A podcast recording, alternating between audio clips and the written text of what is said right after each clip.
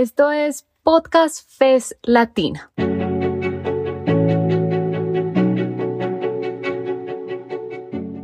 Son más de 20 series en más de 10 países de América Latina y el Caribe. Medio ambiente, género, sindicalismo, actualidad, democracia, justicia. ¿Quieres conocer más? Encuéntranos en cualquier plataforma buscando Podcast FES Latino. Te invitamos a aliarte, a que te suscribas y a que nos recomiendes.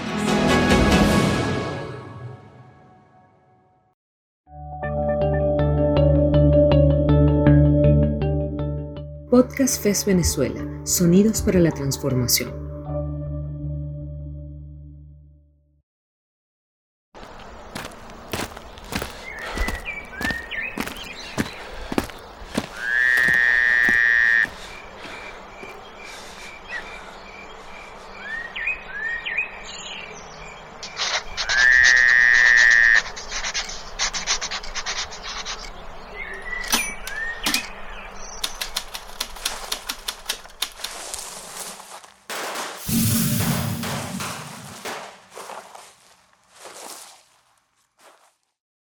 Vamos a oír el libro de la vida de Teodoro Petkov, un político excepcional. Capítulo final. ¿Tiene futuro una izquierda democrática en Venezuela? ¿Cómo repensarla a partir de las ideas de Teodoro Petkov? Dedicamos este episodio a la memoria de Luis Manuel Esculpi, fallecido el pasado 9 de abril de 2022 en Caracas a los 73 años de edad, amigo entrañable de la FES en Venezuela. Con la muerte de Luis Manuel Esculpi se va no solo un gran amigo, sino mi último contacto firme con la política, con mi familia política. Fernando Rodríguez.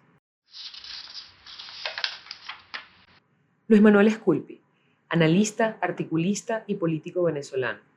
Fundador del movimiento al socialismo Más. Tres veces parlamentario y expresidente de la Comisión Permanente de Defensa del Congreso de la República de Venezuela. Luis Manuel Esculpi desarrolló una amplia carrera en la política nacional. Será recordado por amigos y adversarios como un político honesto y comprometido con la justicia social. En 1999, cuando el MAS decide apoyar a Hugo Chávez, renuncia a este partido y funda Izquierda Democrática. Sculpi también formó parte de la Comisión de Estrategia de la Mesa de la Unidad Democrática, MUT. Ejerció el cargo de directivo de la Fundación Espacio Abierto y se dedicó hasta su muerte a la asesoría política y al análisis sobre la seguridad y la defensa nacional. En este capítulo podrán escuchar una de las últimas entrevistas realizadas a Luis Manuel Sculpi junto a su gran amigo, el filósofo y ensayista Fernando Rodríguez. Ambos conversan sobre las perspectivas de la izquierda para Venezuela desde la visión crítica de Teodoro Petkov.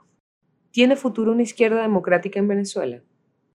Si bien es cierto que hay una crisis en el pensamiento, digamos, de la izquierda, para hablar de la izquierda moderna, no hablar de la izquierda que propio Teodoro llamó la izquierda borbónica, la que ni olvida ni aprende.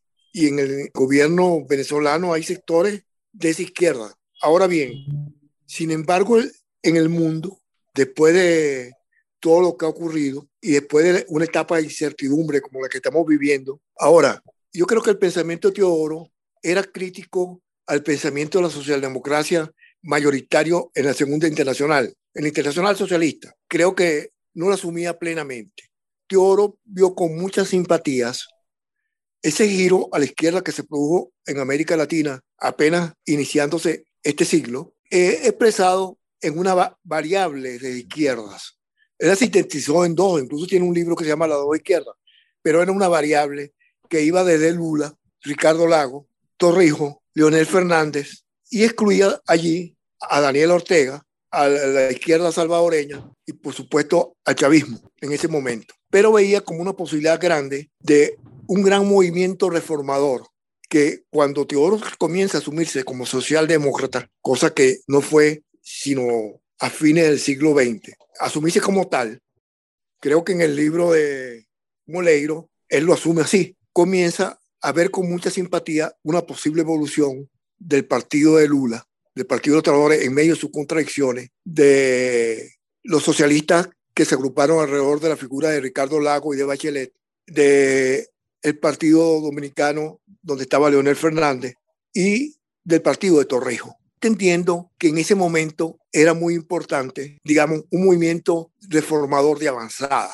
Y así lo asumía como socialdemócrata sin asociarlo a la internacional socialdemócrata, sino como una vertiente de contradicciones que allí ha habido.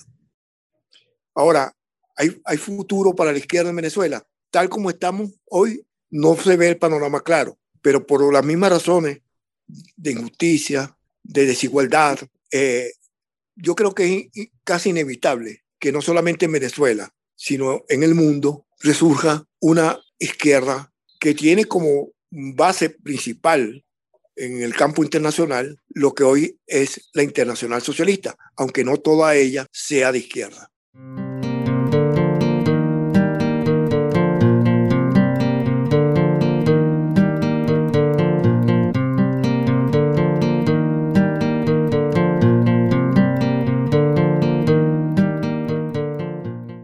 ¿De qué nos puede servir el pensamiento de Teodoro para una reformulación de una izquierda en Venezuela, que yo creo que es una necesidad, si se agrupan gente de pensamiento afín, por supuesto no monolítico, que no sea solamente de las generaciones de la izquierda del pasado, como en buena medida nosotros formamos parte, sino tiene que haber una integración de individualidades, de sectores políticos intergeneracionales. Es decir, la izquierda no puede ser figura muy importantes como Américo Martín, el propio Fernando, Pérez Marcano, otros de nuestra generación que tenemos edades distintas, sino hay jóvenes que están en ese campo de búsqueda. Varios de ellos asisten a, la, a los eventos de Dilly, que están en una búsqueda aún militando eh, en el pasado, en un tiempo, en Acción Democrática o en otras organizaciones y en Voluntad Popular tenían posturas críticas en relación a la dirección de su partido y andan en una búsqueda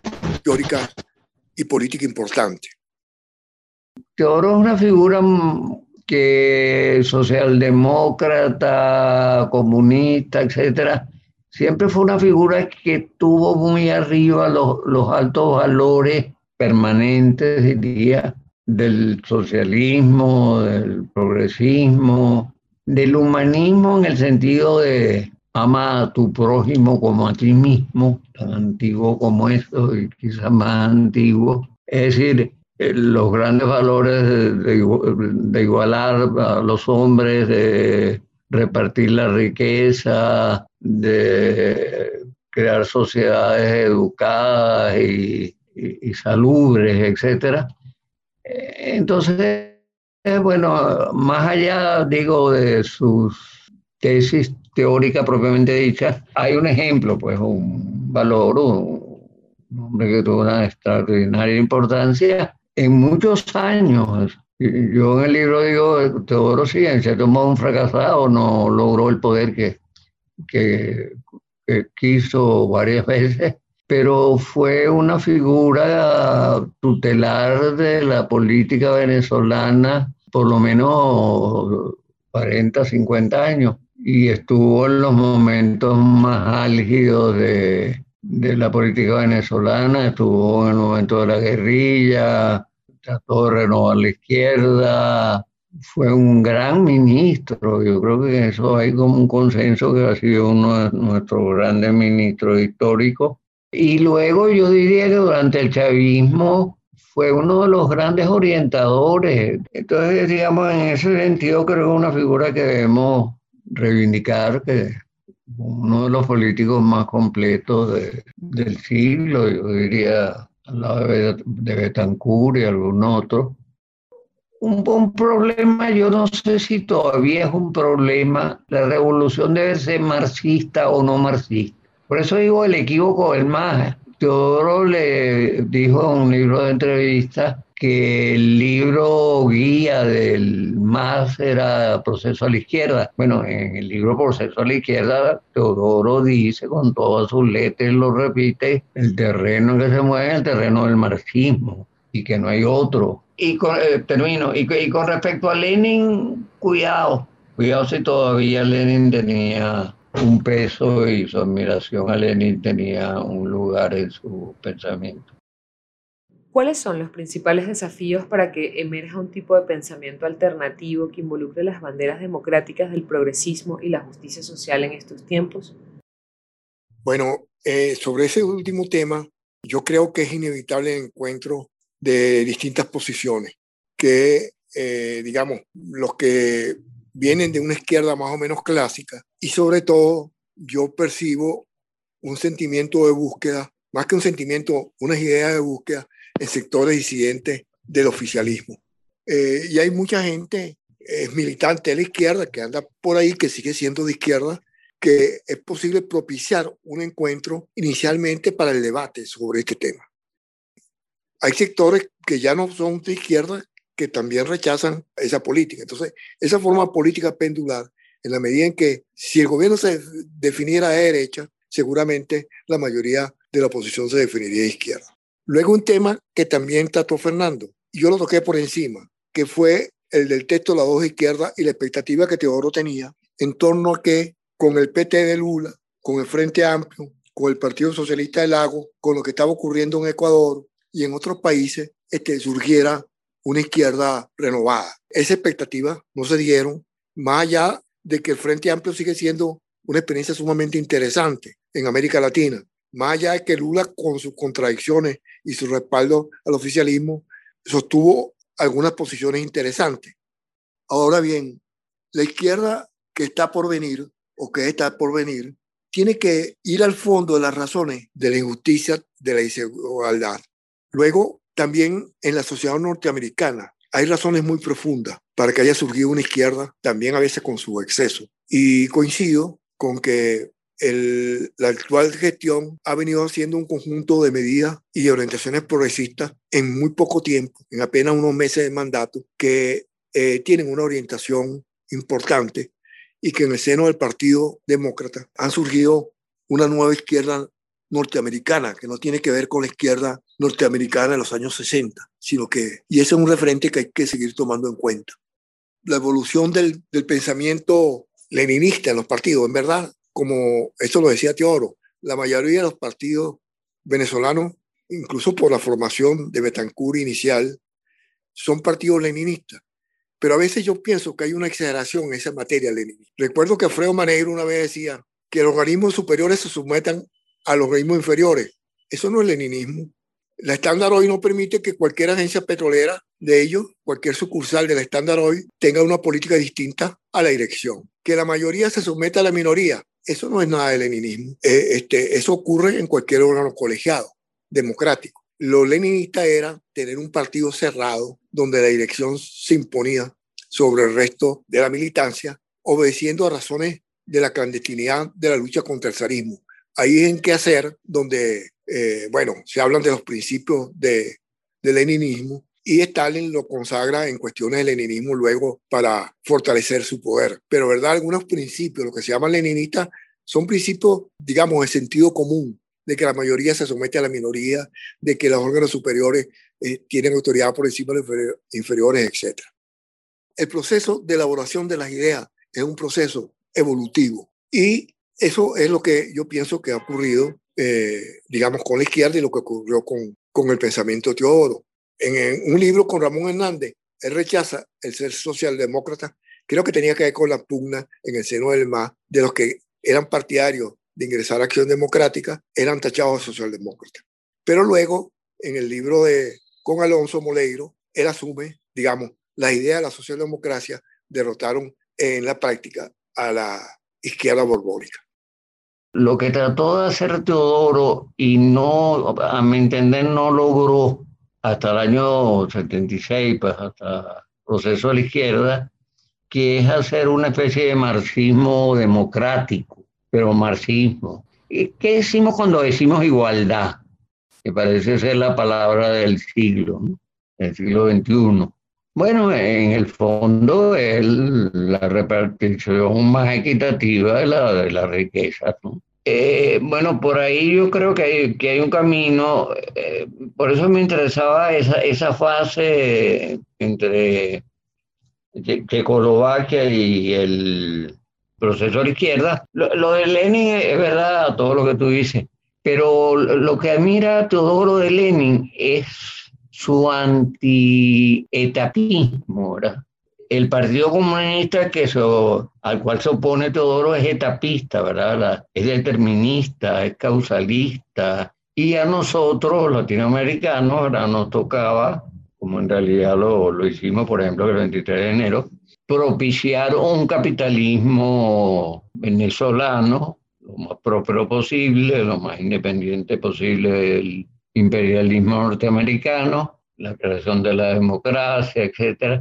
Y luego, ¿verdad? Como todo esto llegase a un cierto tope y a un cierto desarrollo, pudiéramos plantearnos el, el paso hacia el socialismo. Eh, agrego esto porque, bueno, también tiene, tiene interés para pensar en, en una izquierda que no, no sea dogmática, no sea etapista, no sea determinista, causalista.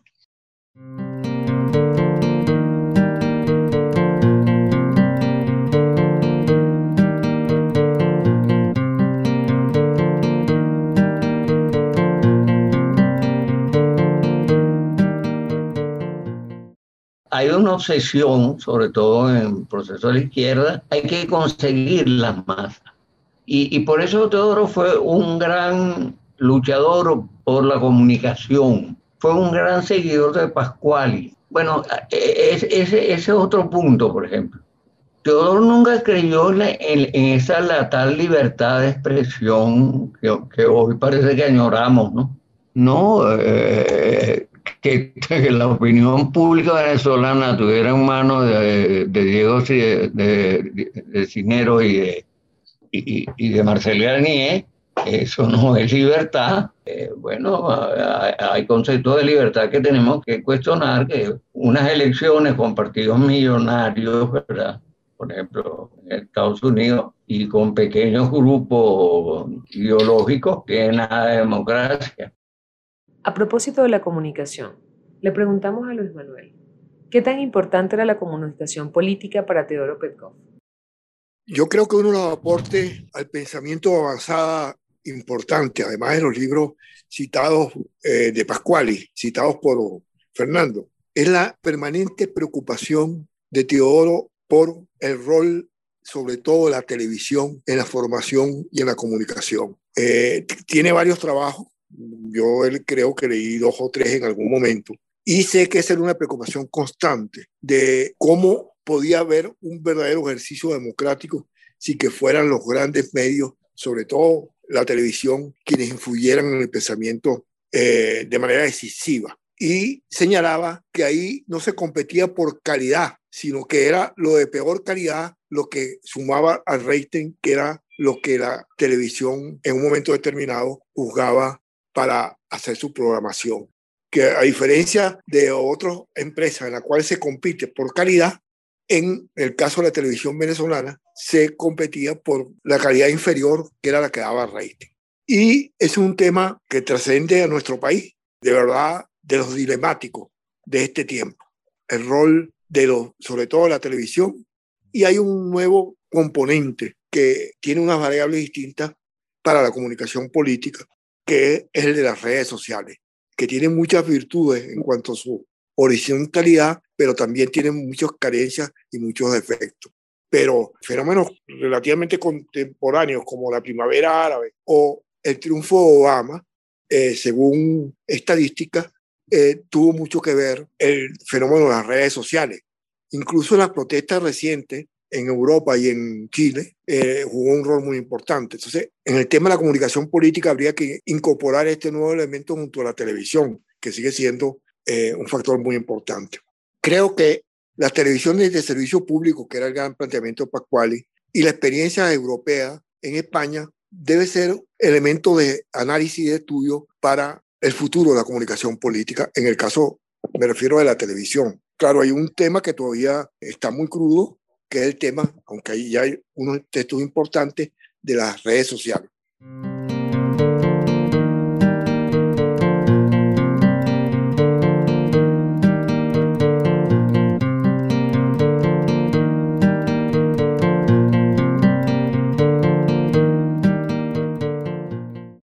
Ahora quería eh, referirme también a un tema planteado por Fernando. Por supuesto que en el pensamiento de Marx hay cosas que incluso con el tiempo han conservado validez. Ahora, de allí, y que también, como el propio Fernando dijo, hubo muchos errores. Ocurre que Maro imaginaba que las revoluciones iban a dar los grandes cambios en los países de mayor desarrollo, cosa que por supuesto no ocurrió. De allí eh, el texto de Gramsci de la revolución contra el capital. Ahora, una cosa es reconocer la vigencia de algunos planteamientos de Mar y otra cosa es que un partido se defina como marxista, porque eso implica aceptar todo el cuerpo doctrinario del pensamiento de Mary Engel, que como el propio Fernando señaló, hay cosas que conservan vigencia, pero hay cosas que no tienen nada que ver con la realidad y que es imposible que en el siglo XIX pudieran imaginarse todos los desarrollos que pudieran ocurrir dos siglos después.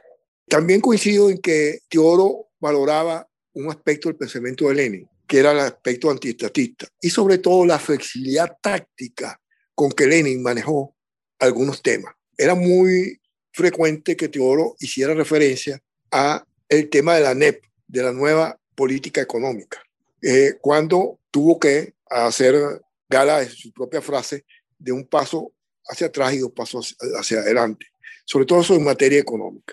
Ahora, en el aporte para hacer una síntesis del pensamiento de la izquierda que debe venir, yo creo que junto a este tema, la comunicación política que ha sido planteado, creo que hay otros temas muy importantes. El tema de la descentralización concebida como la transferencia de poder político y de ejecutorias a otras instancias y diferenciadas del poder central, yo creo que es un tema sumamente importante. Y creo igualmente que el tema para la solución de los conflictos entre el mundo del trabajo y el capital, el tema del tripartidismo, el cual no solamente predicó, sino Teodoro practicó eh, desde su rol de ministro, creo que también es un tema importante. Si se trata de resumir qué ideas del pensamiento de Teodoro pueden servir para una elaboración de avanzada, mm, renovadora, yo incluiría el tema de la descentralización, el tema de la comunicación política y el tema del tripartidismo.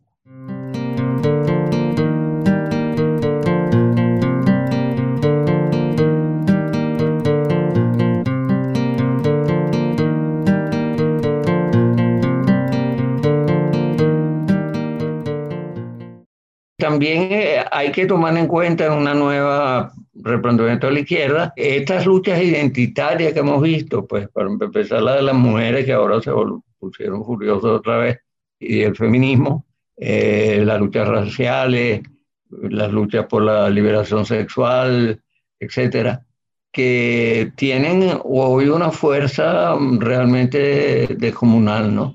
Y que en Venezuela, desgraciadamente, pues hemos tenido una perpetua y casi no se puede nombrar. Por cierto que hay una carta de los obispos realmente agresiva y represiva contra todo aquel que discuta siquiera los problemas de la sexualidad y la libertad sexual y, de, y cosas por el estilo. Esos son otros ámbitos de lucha que ya no son marginales ni secundarios, sino sumamente importantes. Finalmente, ¿qué sería bueno y necesario para que en Venezuela surja una izquierda democrática? Bueno, yo creo efectivamente que en una coyuntura como la que vivimos y ante la posibilidad de un cambio político, es muy importante el renacer de una izquierda que evite que el cambio político pretenda regresar idénticamente a procesos del pasado y que intente derechizar la política venezolana. Por eso para mí es muy importante y en el sentido de la lucha por la libertad, por la igualdad. Para mí la igualdad, tal como la definen hoy los socialdemócratas, la igualdad de oportunidades y de posibilidades. Para mí ese es el aspecto clave que debe ser levantado por, por la izquierda. Por cierto, hay un tema que no tocamos, pero en Teodoro hubo una preocupación permanente en su definición de izquierda, como individuo de izquierda. Hay un libro, un folleto, que se llama ¿Por qué hago lo que hago? que aparte de los libros anteriores como Proceso de la Izquierda, Socialismo para Venezuela o eh, El de Checoslovaquia, es el libro donde habla más de izquierda y es para defender su posición en el gobierno de Caldera. A mí me sorprendió mucho que en ese folleto permanentemente habla de la izquierda y él trata de un gobierno como el de Caldera, con la eficiencia, de justificar, no sé si lo logra plenamente, en algunos casos sí, su presencia allí como hombre de izquierda. Ese aspecto es interesante porque se trata que, para mí, de actuar siendo consecuente con las ideas que uno ha pregonado, aunque no esté en un ámbito dominante de un pensamiento de izquierda, sino como alguien progresista puede actuar en un campo en el cual él no tenga la hegemonía política y la hegemonía cultural. Y eso fue precisamente el rol que Teodoro jugó y que Fernando destacaba como, como ministro.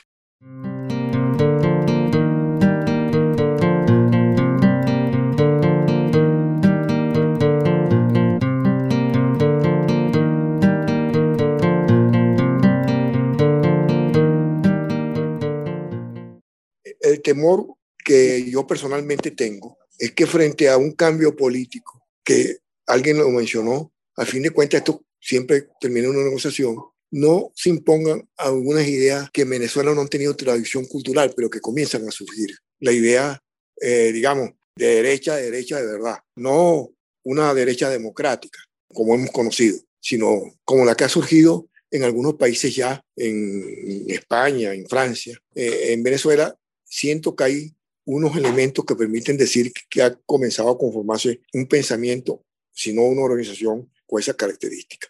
Y para hacerle contrapeso es necesario el surgimiento de una izquierda. Luego, otras materias no, no lo hemos tomado en cuenta. En Venezuela, en materia del feminismo, después que hubo manifestaciones muy importantes en unos tiempos determinados, siento que la lucha por la igualdad en este momento no ocupa un lugar destacado. Sin embargo, en el mundo el feminismo que inicialmente se le asignaba a la izquierda como principal prédica, yo creo que se ha hecho un fenómeno transversal. Ya no solamente es una bandera de la izquierda, sino en países europeos, eh, salvo la ultraderecha. Yo creo que vivimos una, una etapa en el mundo de incertidumbre. No sabemos qué va a ocurrir después de la pandemia, el tema del calentamiento global, el tema de los nuevos desafíos. Y para eso, la izquierda que deben hacer que en una parte de ella ya existe, en, no en Venezuela, pero en otros lugares, tiene que estar dispuesta a abrir su pensamiento y su elaboración política a los nuevos problemas del mundo de hoy. Luis Manuel Esculpi fue, como Teodoro Petkov, un político y un hombre excepcional. Le dedicó su vida a la carrera política con la convicción de que esta era para servir y transformar. Sobre él diría Fernando Rodríguez. Para mí siempre fue un político curioso, ocupó cargos de mucha importancia y tuvo lugares destacados en tiempos y momentos decisivos sin hacer mucho ruido. Por su parte, Teodoro Petkov será recordado también como un venezolano excepcional, que defendió hasta el final de su vida un proyecto progresista y democrático para Venezuela. Una figura de grandes valores. Más allá de sus tesis sobre la política venezolana, hay un ejemplo en su acción, su oficio era ser político. Sus contradicciones y sus fracasos los ubican en su tiempo histórico y en las tensiones de su accionar para acceder al poder, las mismas que le hicieron expresar décadas después de su paso por la guerrilla en el Partido Comunista y citando a John Locke que solo los estúpidos no cambiaban de opinión. Con este episodio, homenaje a la figura de Luis Manuel Esculpi, finalizamos esta serie de podcasts sobre la vida de Teodoro Petkov. Queremos agradecer a Fernando Rodríguez, sin cuyo impulso e iniciativa esta serie no habría sido posible, y quien además nos ha acompañado en todos los capítulos. Queremos también agradecer a la familia Sculpi, que en medio de tan irreparable pérdida ha compartido con la FES el entusiasmo de cerrar este episodio con esta entrevista como un homenaje a Luis Manuel, a su vida y a su trayectoria de hombre honesto, y como Teodoro Petkov, un político excepcional.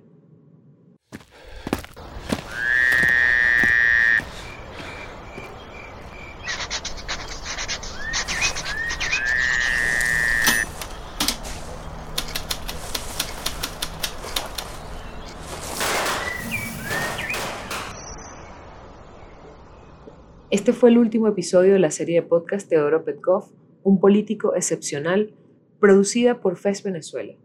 Te invitamos a escuchar toda la serie disponible en nuestra página web venezuela.fes.de.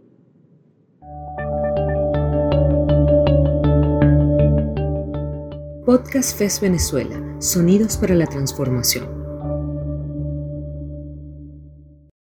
Gracias por llegar hasta el final. Y recuerda que en Podcast Fest Latina puedes encontrar contenido sobre medio ambiente, género, sindicalismo, actualidad, democracia, justicia y mucho más. Busca nuestras producciones en Spotify, Apple Podcast, Google Podcast y cualquier otra plataforma que uses. Te invitamos a aliarte, a suscribirte y a que nos recomiendes. Te esperamos en un próximo episodio.